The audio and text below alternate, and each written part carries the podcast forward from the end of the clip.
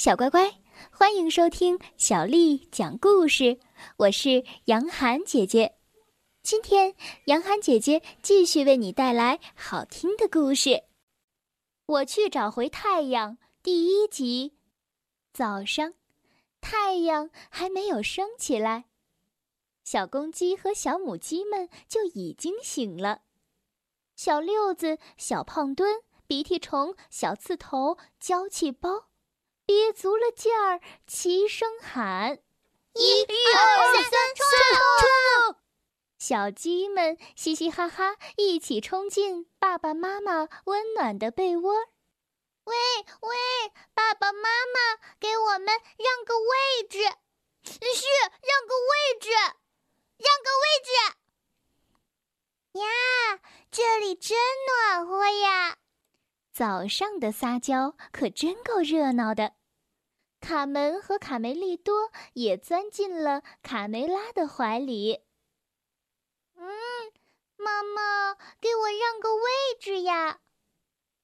卡梅拉挪了挪身子，将他们搂在翅膀下面，就像从前那样。爸爸皮迪克早就开始了每天的工作，叫醒太阳。卡门。扒着窗户上，崇拜地望着站在草垛顶上的父亲。爸爸，你太伟大了！皮迪克庄重地昂着头，他的嗓音高亢、浑厚、圆润有力。Go go go！！啊，奇迹出现了！随着皮迪克的打鸣声。一轮红日从天边冉冉升起。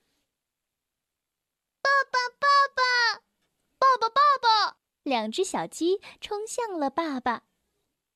太阳是我爸爸叫醒的，嗯，是我们的爸爸叫醒的。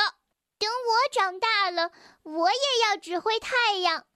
卡门说：“嗯 胡说八道。”小胖墩嘲笑道：“别忘了，你是一个小女生，只有公鸡才能让太阳升起来。”第二天，天空布满了乌云，无论皮迪克怎么努力，也没能把太阳叫醒。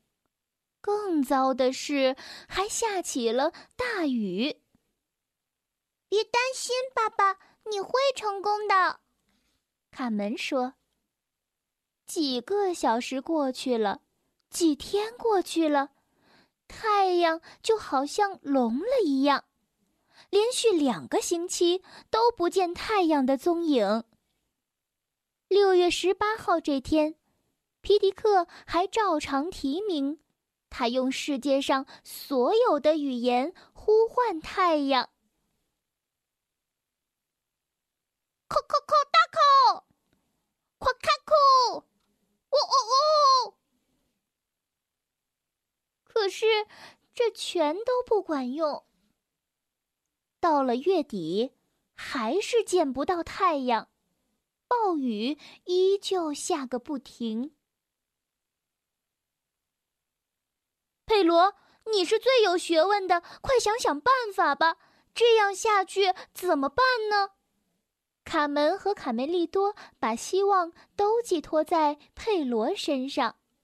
啊，你们要知道，我的孩子，佩罗解释道：“太阳其实是天上的一个巨大无边的蛋黄。当然，我们看不到它的时候，那是因为它已经熟透了。”哼，佩罗变成老糊涂了。所有的人都知道，太阳是一个用煤气燃烧的大火球。小卡门很失望。鸡舍里，小公鸡们正在策划一场阴谋政变。嗯，我觉得皮迪克老了，他不行了。嗯，对，说的对，不行就下来。呃，走，我们去吧，去那个草垛那儿把它轰下来。嗯，伙伴们，我真的病了，我走不动了。鼻涕虫觉得外面很冷，便找借口不下去。小乖乖，今天的故事就讲到这儿了。如果你想听到更多的中文或者是英文的原版故事，欢迎添加小丽的微信公众账号“爱读童书妈妈小丽”。接下来又到了我们读诗的时间了。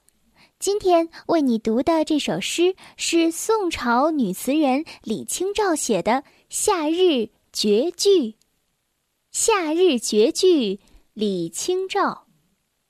生当作人杰，死亦为鬼雄。至今思项羽，不肯过江东。《夏日绝句》李清照。生当作人杰，死亦为鬼雄。至今思项羽，不肯过江东。《夏日绝句》李清照。生当作人杰。死亦为鬼雄，至今思项羽，不肯过江东。